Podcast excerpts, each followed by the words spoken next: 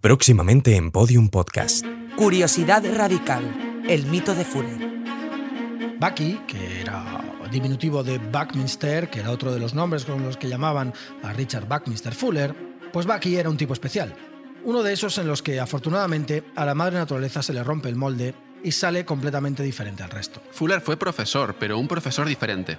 Fue despedido dos veces de la Universidad de Harvard y dio la vuelta al mundo hasta 43 veces, dando charlas y conferencias.